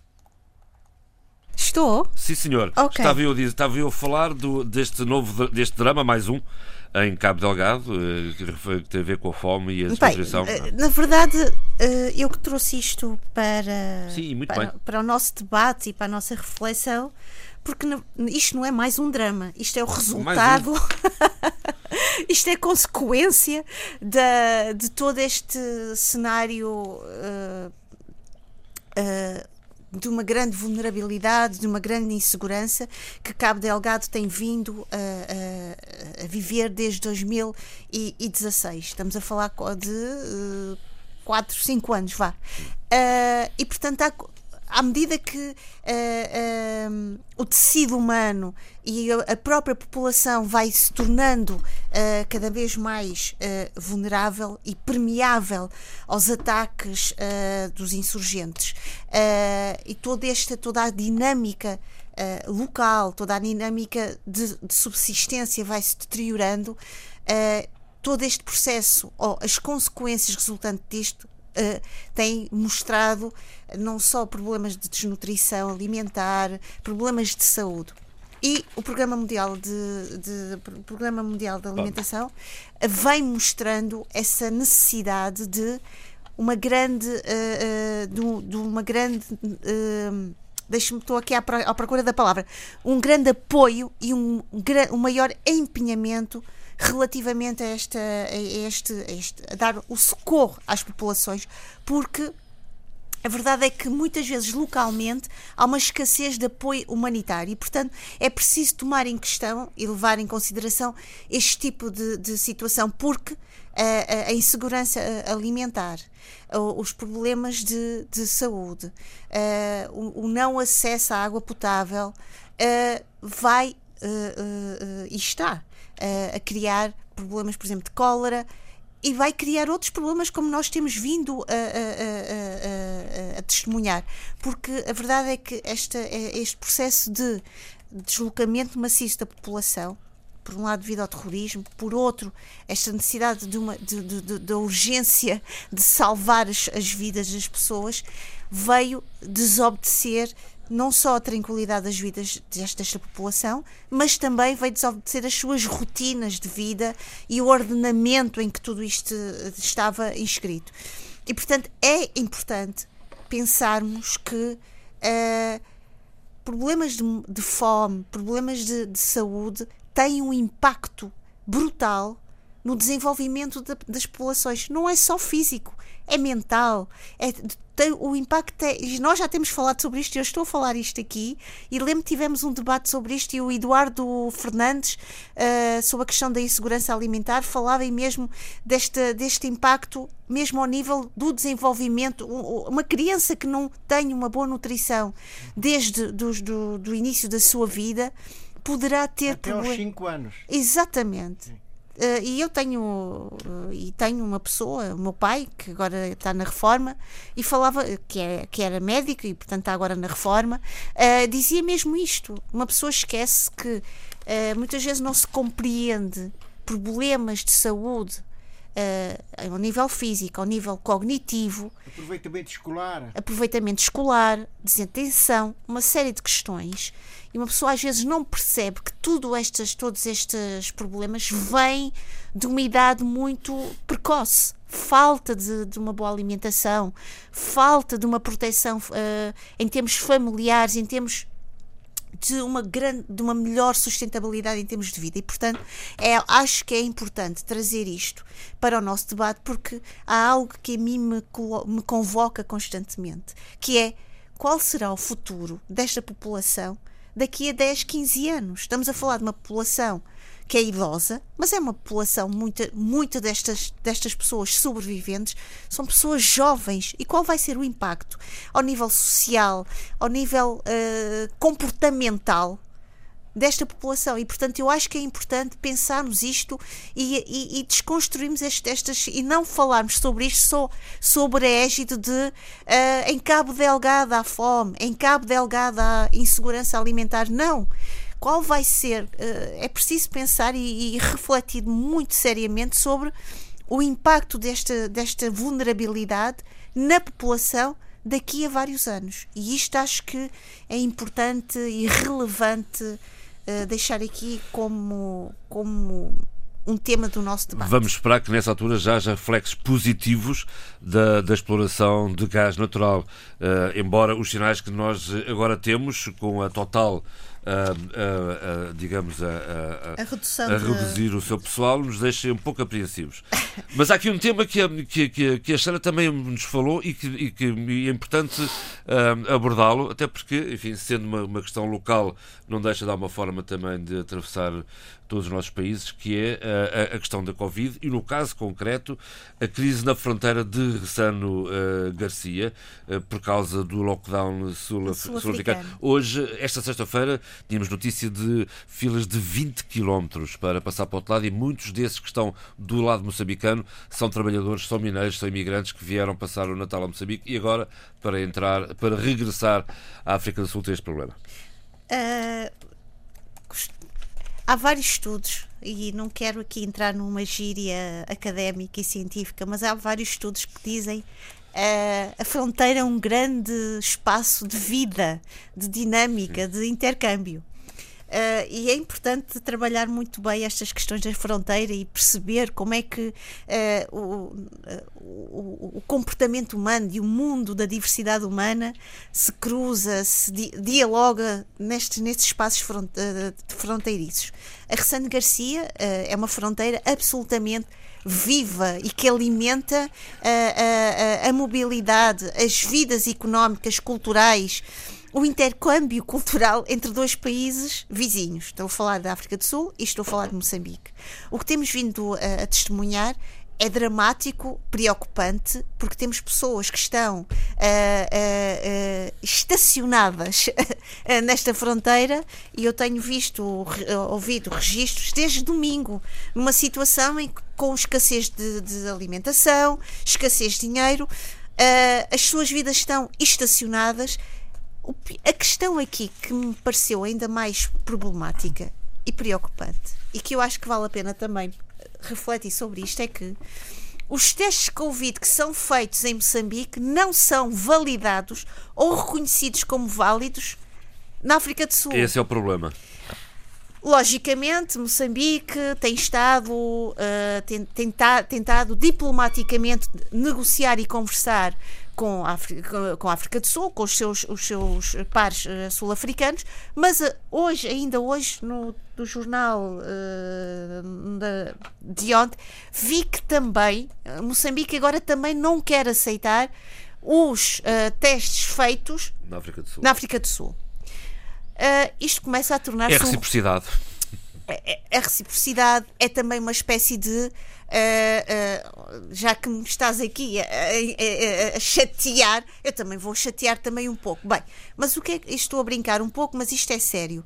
Uh, esta situação de, de, achar que é, um teste não é válido torna as questões de um país em termos da sua da sua respeitabilidade científica credibilidade. a credibilidade. Obrigada Eduardo, Eduardo uh, estar a discutir esta questão neste momento em que precisamos ser pragmáticos, em que precisamos de união e precisamos de unir esforços. E há pouco, eu vou pensar aqui há pouco no, no que estava a dizer o, o Abílio sobre a questão dos democratas. Tem de haver sinergia. As sinergias têm que ser fluídas, têm que, têm que nos permitir andar para a frente. E, portanto, acho que deveria haver aqui um bom senso e alguma ponderação em não estar agora a vir questionar uh, que os testes Covid uh, feitos em Moçambique não são tão válidos quanto aqueles que são na África do Sul. E, portanto, deveria haver aqui há algum bom senso entre os dois países, há alguma ponderação entre os vários profissionais da saúde, porque estamos a falar, novamente, como eu disse, um espaço fronteiriço essencial, quer para a economia de um país, quer para a economia de outro. Acima de tudo, para uh, uma economia que vive muito do intercâmbio destes, destes, destes, destes espaços uh, transfronteiriços e de pessoas cujas suas vidas, não só económicas, mas familiares, emocionais, estão também ali implicadas. E, portanto, deveria haver realmente aqui um, uma espécie de hum, atenção e uma espécie de, de um pragmatismo que permitisse uh, não só a mobilidade uh, física, mas também a mobilidade das vidas das pessoas, porque o Covid-19 uh, trouxe não só um confinamento físico, trouxe também uh, ao nível da saúde mental das pessoas. E, e, nós vamos sentir isto, e nós já estamos a sentir, não é? Uh, mas nós vamos sentir isto daqui a alguns tempos, daqui a, daqui a muito tempo, nós vamos ter muitos estudos a serem, a revelarem-nos muitas questões. Mas ao nível da saúde mental, o Covid-19 está a ter uh, um impacto incrível na vida das pessoas. Algumas escondem, têm estratégias e recursos que permitem uh, uh, ocultar estes impactos. Há outras que não têm. E, portanto, eu penso que os governos, e com toda a sua arquitetura e com todo o seu dinamismo, deveriam ser uh, espaços de, de bom senso, de ponderação e, acima de tudo, de pragmatismo. Uh, Eduardo, Covid é coisa que aparentemente não é muito grave em, em, na Guiné-Bissau. Não se entende muito bem onde é que Magda, Magda Rubal veio dizer esta semana que a questão da Covid estava controlada, embora ela manifestasse alguma, alguma preocupação com este movimento uh, no Natal, mas que aparentemente não havia problemas de maior em, na Guiné-Bissau. E ao lado, no Senegal, é a crise. É? É e com manifestações contra o, o confinamento. Onde é que está aqui o meio termo? O Senegal é ali ao lado, quer dizer, tem, tem menos uma corda a separar na fronteira. Exato, uh, mas como diz o ditado, com o mal dos outros posso ir bem, não é? Mas... mas a verdade é, é, é, é preocupante a posição. A, da, da, população na, no Senegal, não há dúvida nenhuma. O confinamento é sempre negativo uh, nas vidas das pessoas. Toda a gente sabe, e nós já vivemos aqui, estamos, à beira, estamos quase à beira de outro confinamento. E a verdade é que isto tem um impacto enorme na, na economia. Há uma recessão provocada pelos confinamentos. Portanto, há uma quebra na produção nacional e, consequentemente, no PIB do, do, país. E no bolso das pessoas. E no bolso das pessoas. Naturalmente. Claro, naturalmente. Mas, mas, é, é, mas temos aqui, é uma escolha difícil. Aliás, o, o primeiro-ministro português foi muito claro nessa matéria. É difícil é, optar por o confinamento, não é? Mas será é, é, é, um ato político com base em questões sanitárias que são que têm que ser têm que ser impostas porque a saúde está em primeiro lugar por vezes acima da questão, da, da questão económica. Sim, Nem toda a gente compreende isso dessa maneira. Mas é? aparentemente de Covid não é problema de maior na, na Guiné-Bissau. não há. Mas haverá há, outros. Haverá outros. e é esse que é o. Ora, vamos lá então. Olha, uma delas é o seguinte, que, como vocês sabem, não, não gosto de, de, de fazer valer-me de, de nada da Guiné, mas eu fui durante muitos anos um dos responsáveis pela elaboração do Orçamento Geral do Estado da Guiné-Bissau. E, portanto, ainda tenho o bichinho cá dentro pá, de como se faz isso. Agora, de repente, em plena pandemia, num ano particularmente difícil para a economia guineense, em que houve quebra na produção do caju e na exportação do caju e no preço internacional da uh, castanha, do, da castanha uh, de repente estamos perante um orçamento que é expansiva. Portanto, nós quando estamos em recessão, não é? É evidente que precisamos de expandir com despesa pública para, dinamizar, a para dinamizar a economia, particularmente na atividade, na atividade comercial, industrial, agrícola, etc. Uh, a verdade, porém, é que antes de obtermos esse resultado, já estão a ser tomados, estão a ser tomadas medidas extremamente perigosas para o orçamento Quais são elas? Quais são elas? Subsídios. Ora, os perdíamos, famosos os perdíamos. perdíamos e que não são para brincadeira. Diga lá. Presidente da República, um milhão de euros. Por isso, simplesmente, um milhão de euros. Existe um fundo chamado Fundo de Soberania, não é? que vai ser dotado de verbas suficientes para fazer face a esses subsídios portanto, um milhão de euros para o Presidente da República, lembremos uma coisa. O presidente anterior, José Mário Vaz, tinha apenas 76 mil euros por ano. Era chamado, uh, eu vou dizer o nome que as pessoas devem saber, né? Estes subsídios faz parte do chamado saco azul da presidência. Em quase todo o mundo, chamam-lhe Blue já não me lembro o termo do, do saco, mas aqui em Portugal também se usa esse termo, uh, o saco azul da presidência. Uh, o que é este saco azul? O saco azul é o, o Presidente da República e outros uh, presidentes de órgãos de soberania, como da, da, o Presidente da Assembleia Nacional Popular na, da Guiné-Bissau, o Presidente do Supremo Tribunal de Justiça, são os três órgãos de soberania principais deverão ter, de facto, eh, enfim, uma, um subsídio para a sua representação com dignidade. E sobre essa matéria não, não, não, há, não, não há nada de ilegal. Só que os valores para a realidade do país são extremamente elevados. O Presidente da República é um milhão de euros. Para o Presidente da Assembleia Nacional Popular, 400 mil euros.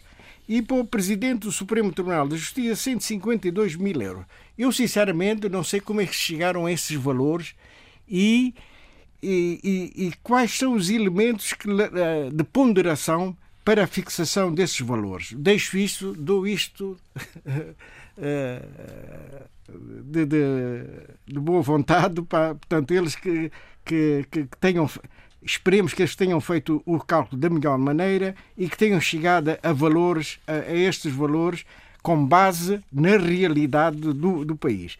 A verdade é que estes subsídios estão a provocar um mal-estar ao nível da função pública e da população em geral. Dizem eles, estão a dar dinheiro para viverem eh, de luxos, em luxos, elevados luxos, bons carros, eh, não lhes falta nada e o povo a morrer de fome. Isso é uma velha história, é um é, clássico. É um clássico, mas a verdade é que há dificuldades, de facto, não se paga a tempo, por vezes, os salários, eh, as pessoas estão com bastantes dificuldades, e porque eh, a economia da, da Guiné-Bissau eh, no ano passado teve uma recessão de 2,4%. Portanto, o PIB decresceu de 2,4%. Para 2021 está previsto 3%. Quer dizer, mal cobre a recessão anterior. apenas cresce 0,6. Portanto, estamos numa situação uh, que deve merecer a preocupação, nomeadamente do seu Ministro das Finanças, o meu caro amigo João Fadiá, uh, porque uh, é preciso que haja estímulos para a economia guineense crescer a uma taxa que já foi muito superior a esta que estamos a registrar. A Guiné-Bissau uh, cresceu durante muitos anos a 5% e 6%. Neste momento estamos uh, praticamente uh, à taxa da, da, da, inflação. Mas a recessão está a atravessar todos todo os mundo, países. Todo mundo, agora... todo mundo. Isso não, não. Mas é possível, é possível combater essa situação. É possível combater. Como eu digo, ao nível do Orçamento Geral do Estado, eh, quando, vive, quando estamos em período de recessão, o déficit, não, não devemos olhar para o déficit de forma rígida. Deixemos mesmo que aumente esse déficit, mas temos que injetar. Como diria o Jorge Sampaio, há mais vida para além do déficit. Essa e, frase. Não, esta, esta está. Exatamente. Quando, quando o Drão Barroso Eu lembro era perfeitamente. Lembro perfeitamente. Aqui em Portugal. Mas, mas a perfeito de contas, entretanto, também uh, uh, na Guiné surgiu uma taxa nova, um imposto uh, para a democracia. Quer dizer, a democracia agora paga imposto. Sim, não, queria. Não, receitas. É, não, é, é, é, um, é um, um imposto para alimentar aquilo que se chama o Fundo da Soberania.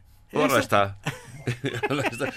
De onde é que vem dinheiro para o saco azul? Ora bem. Pois, e portanto, e esse, e esse Fundo de Soberania vai ser dotado de um milhão de euros para o Presidente da República, 400 mil euros para o Presidente da Assembleia Nacional Popular Exato, e 152 mil euros para o Presidente do Supremo Tribunal. O secretário-geral da, da UNTG, que é a União Nacional dos Trabalhadores, Mendonça, Júlio Mendonça, diz que é um insulto. É um insulto para o povo, povo, povo sem dúvida, e eu concordo e, e, e sublinho e, e assino por baixo. Adolfo, hum, em, Luanda de, de insultos estamos, estamos conversados, ou nem por isso, eh, relativamente, por exemplo, a denúncias da Procuradoria-Geral da República, que está a apurar de denúncias sobre Deltrudes Costa, hum, enfim, a corrupção na ordem do dia em Luanda. Há também um ministro que está na mira da justiça portuguesa, Adolfo Maria.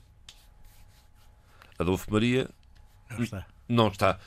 Abílio, vamos, vamos aqui ao Abílio e vamos, eh, vamos abordar aqui uma questão que, relativa a, também ao assunto que marca a semana em, em, eh, na, eh, em São Tomé e Príncipe, que é... Marcou ou que marcou, peço desculpa, que é a liberdade de circulação entre Angola e São Tomé.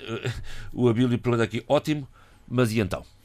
Uh, primeiro é preciso dar esse realce, é? finalmente conseguiu-se algo uh, pelo qual já se vinha uh, batendo durante muito tempo e relativamente ao qual já tinha havido uma, uma, uma abordagem unilateral de São Tomé e Príncipe em determinado momento, acho que foi a coisa de seis ou sete anos, que é conseguir a isenção de vistos, ou seja, livre circulação de pessoas entre São Tomé e Príncipe e Angola. Eh, muito bem o atual governo, que soube, uh, do meu ponto de vista, uh, bem, aproveitar a oportunidade para fechar esse dossiê antigo com Angola. É evidente que o contexto é um bom contexto, em que se fala uh, da livre circulação de pessoas dentro do espaço da CPLP, em que Angola já tinha feito o mesmo acordo com Moçambique e com Cabo Verde, eh, era expectável que, que, o fizesse logo a seguir com São Tomé e Príncipe. Está conseguido, eh, o governo aproveitou bem eh, a conjuntura, a ministra, a nova ministra de Negócios Estrangeiros. Está de parabéns, eu gostei inclusive de vê-la na foto eh, da assinatura, da formalização do acordo em Luanda, francamente gostei, espero que ela mantenha eh, a descrição como está a começar o seu mandato e que não se deixe ir no mesmo tipo de dispersões e de divagações, se quisermos, para não dizer de brincadeiras, eh, que tem vindo a marcar a diplomacia são tomense, que mantenha a sobriedade e que consiga eh, resultados. Isso é que se espera eh, de uma ministra de Negócios Estrangeiros ou de qualquer ministro de Negócios Estrangeiros. E aqui, portanto, esteve bem e os elogios à ministra e também ao governo e a todos os são tomenses que vão poder beneficiar dessa vantagem, dessa comodidade que é circular para um país que é um país que é irmão. Uh, agora, a questão para mim é: isto é ótimo, isto é muito bom, mas, mas uh, com Angola temos que fazer muito mais.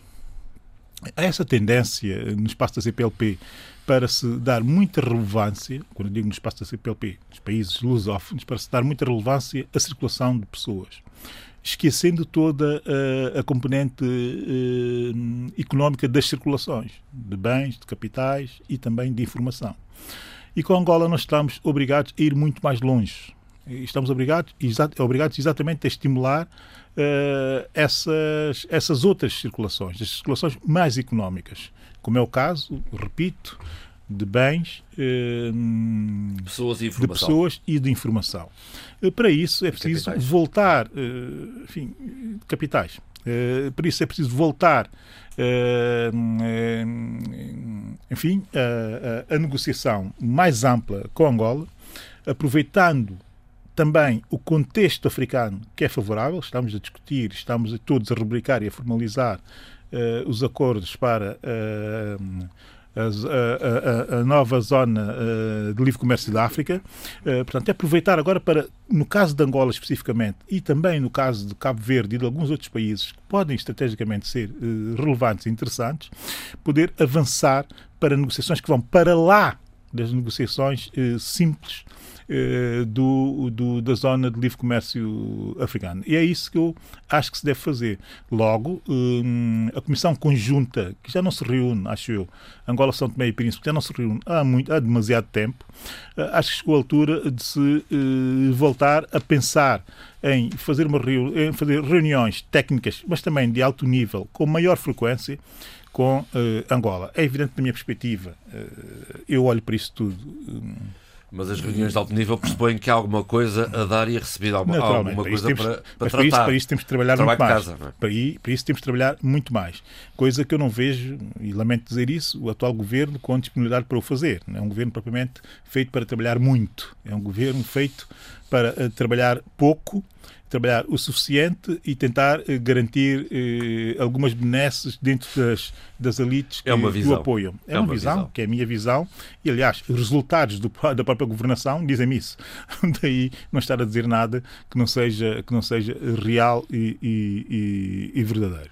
Eh, agora, no caso de Angola e, no caso de voltar às comissões conjuntas, eu não sei eh, o que é que eh, o Estado de São Tomé, nesta altura, o Estado de São Tomé, enfim, representado pelo atual governo, eh, está a pensar eh, a esse nível. Suponho eh, que esteja a propor, suponho também que esteja a tentar ganhar algum tempo para ter robustez de soluções a apresentar quando se sentarem e para não ser essa, essa manta de improvisos e de retalhos de improvisos que costuma ser as nossas, as nossas participações em comissões deste género. Sempre à espera que do outro lado haja agenciamento e que do nosso lado haja ir a reboque. Portanto, temos que cortar com esse ciclo e, de facto, propor aos angolanos coisas mais eh, interessantes. Há aqui uma nota, a propósito disso, da livre circulação eh, de, de finanças, das finanças.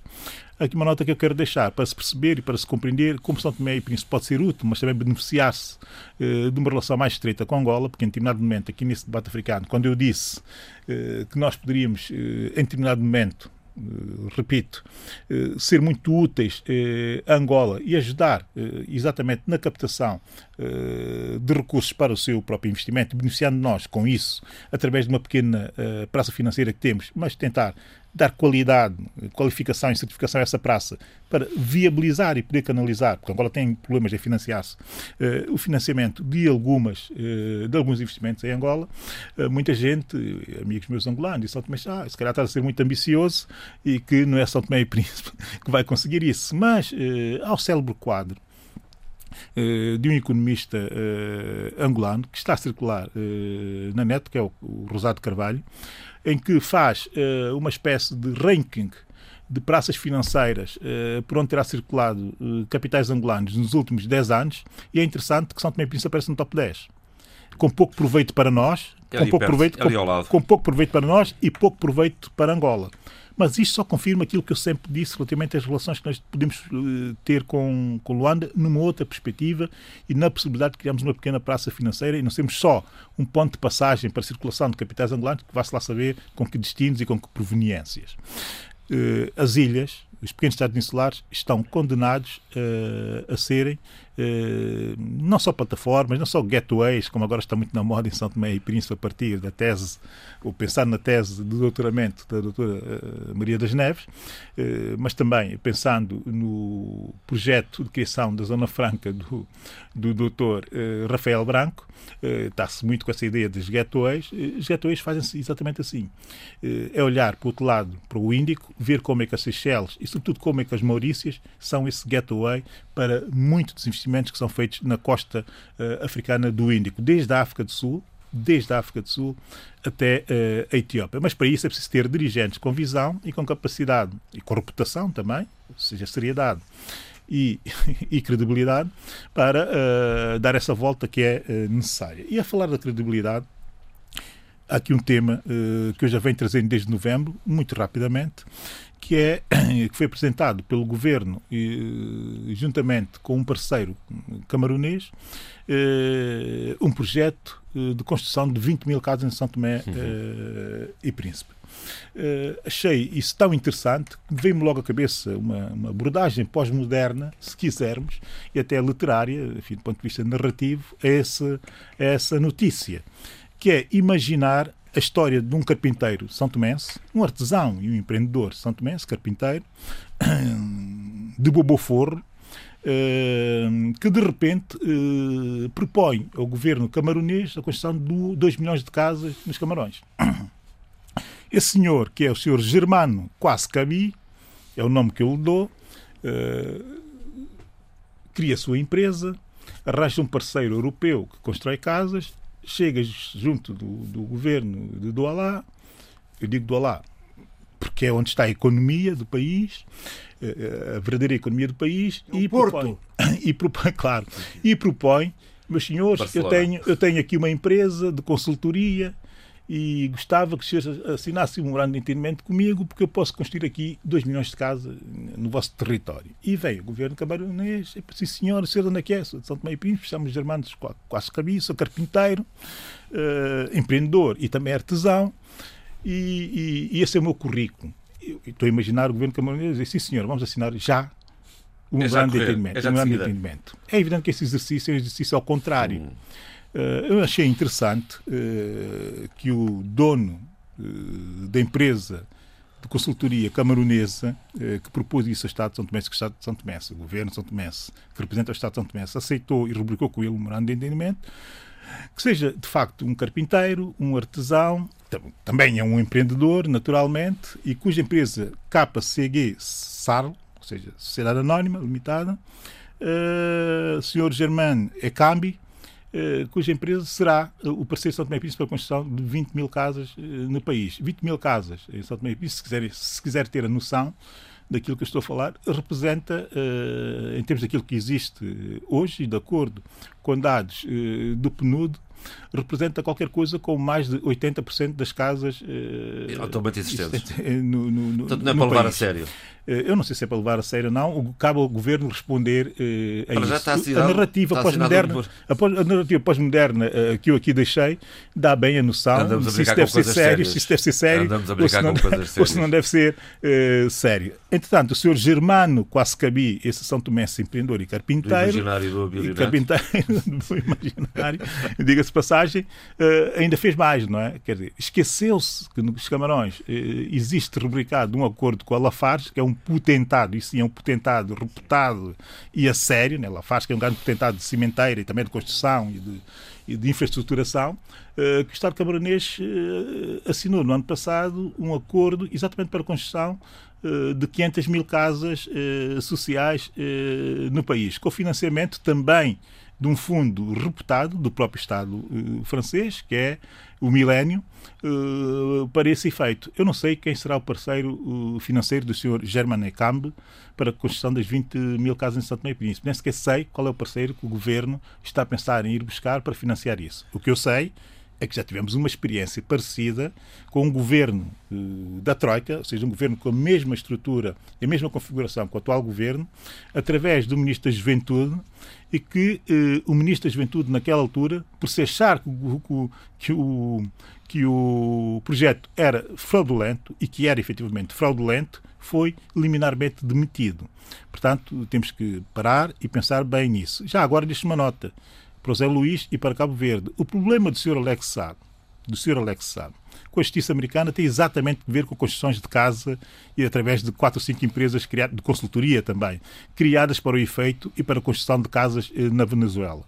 Eh, é interessante perceber onde é que foi parar o dinheiro e porque é que os americanos estão atrás dele. 350 milhões. Está a chegar ao fim esta edição do Debate Africano. Vamos eh, às sugestões da semana. Um, uh, uh.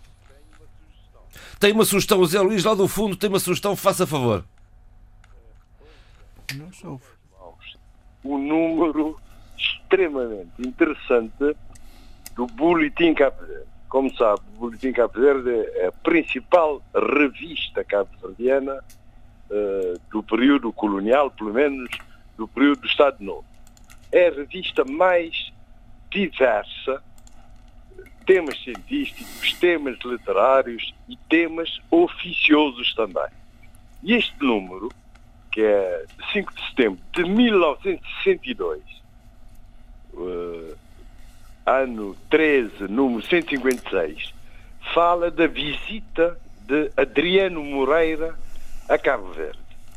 Hum. Extremamente interessante porque é nesta visita que Adriano Moreira oferece finalmente a adjacência aos cabo-verdianos que não aceitam, não aceitam através uh, de, de um discurso do engenheiro Duarte Fonseca que rejeita a adjacência, na altura já se estava em plena luta de libertação nacional. E há coisas interessantes. Adriano Moreira visitou todas as ilhas de Cabo Verde inclusive a Santa Luzia, onde encontrou dois casais de pescadores com filhos e ofereceu bens alimentares. E fez a viagem ao Tarrafal de Santiago, a praia de Tarrafal de Santiago, de barco, de avião. Ah, de, de avião. De avião, muito bem. De avião.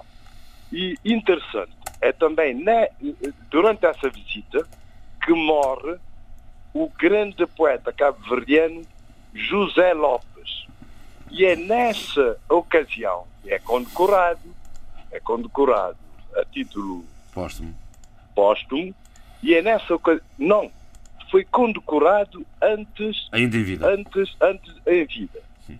em vida. E, e é por ocasião dessa condecoração que ele, mas morre, portanto, durante a visita, eh, eh, pronuncia a famosa frase, e a frase é esta se por estranha hipótese estas ilhas onde nasci e tanto amo deixassem de ser portuguesas, preferia que um cataclismo as levasse para o fundo do mar, de onde vieram apenas para ser Portugal. Por isso é que derrubaram a estátua dele pós-independência e depois se repôs a estátua. E Adriano Moreira faz um grande elogio cabo-verdiano, à mestiçagem cabo-verdiana, e diz que Cabo Verde é o exemplo mais perfeito eh, do mundo luso-tropical, portanto, mais perfeito que o Brasil. Sim, senhor, está aqui. E isso num artigo, num artigo que ele, portanto, pronuncia contra, claramente, contra as lutas de libertação nacional, contra as independências. Sim, senhor. E, e, e o artigo chama-se Partido Português. Vale a pena, vale a pena rever, reler, sim, senhor. A Sheila Khan, por favor. Uh, este livro que eu vou sugerir foi muito inspirado no que aconteceu esta semana uh, nos Estados Unidos, com a questão do Capitólio, e muito aconselhado por uma pessoa da minha família. Casmood, O Regresso da Ultradireita, da editora Presença 2020. Já la tem em casa. Ainda não peguei nele, mas já la tem. Eduardo. O anterior dele tinha lido sobre eu, eu, eu não queria terminar este programa sem de deixar uma nota de otimismo. Isso é muito bonito. Que bom, que bom. Todos os nossos países vão crescer no ano de 2021. Exceção feita no nível de CPLP da Guiné Equatorial. Portanto, essa vai, vai, vai, vai ter uma recessão de 2,8%. Uh, Angola vai crescer só 0,9%, Cabo Verde 5,5%, Guiné-Bissau 3%, Moçambique 2,8%, Santo Tomé e Príncipe 3%, e portanto são as contas do Banco Mundial. Do Banco Mundial. Muito bem. Portanto, eu acho isso que, que, que é uma é boa extra, notícia. Uma boa notícia. E, com, e, e a juntar essas boas notícias, a recomendação.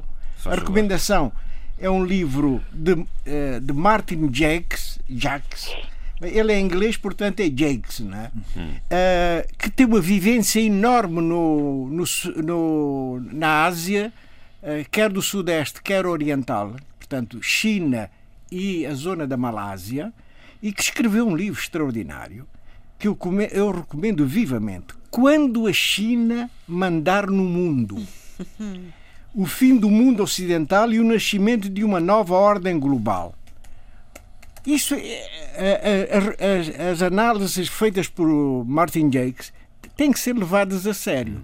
Porque reparem só esta realidade. O mundo está em recessão. O mundo está com uma pandemia.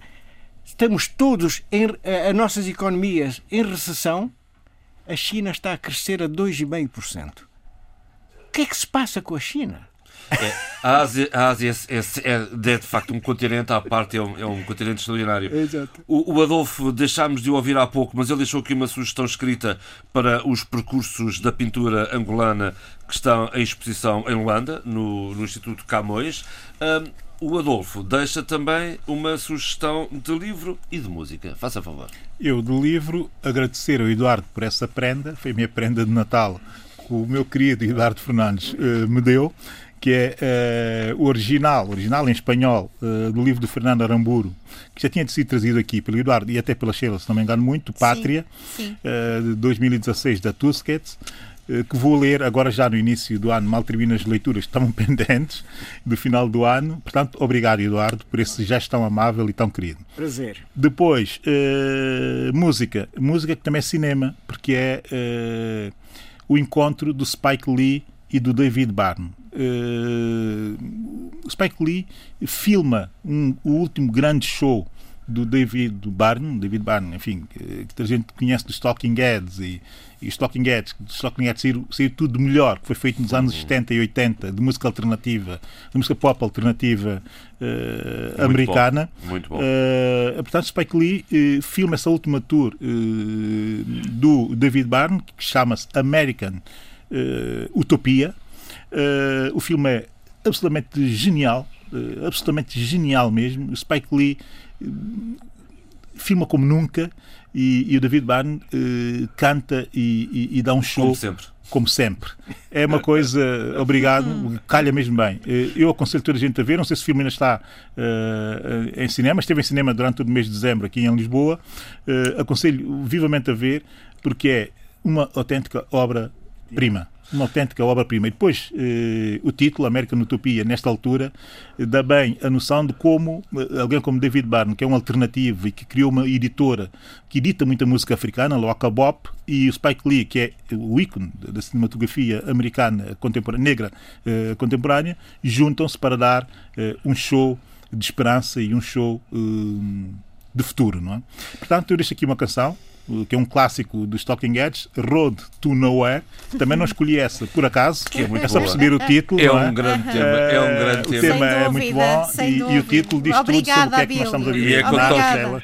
E é com Talking Heads que ficamos eh, nesta primeira edição do ano 2021 do debate africano. Fiquem bem. Well, we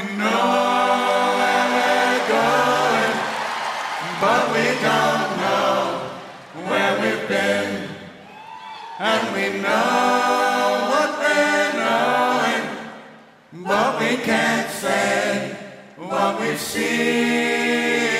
And we're not little children, and we know what we want, and the future is certain.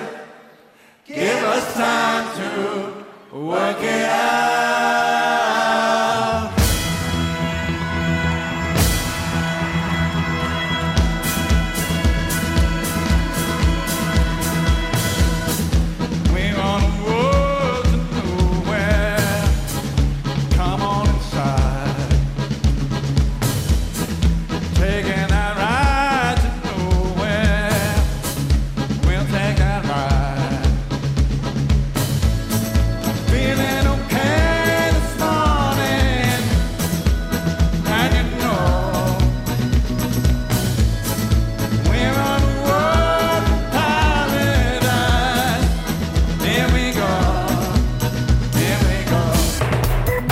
Africano. Cinco vozes. Cinco países. A análise dos principais assuntos da semana. Na IRDP África.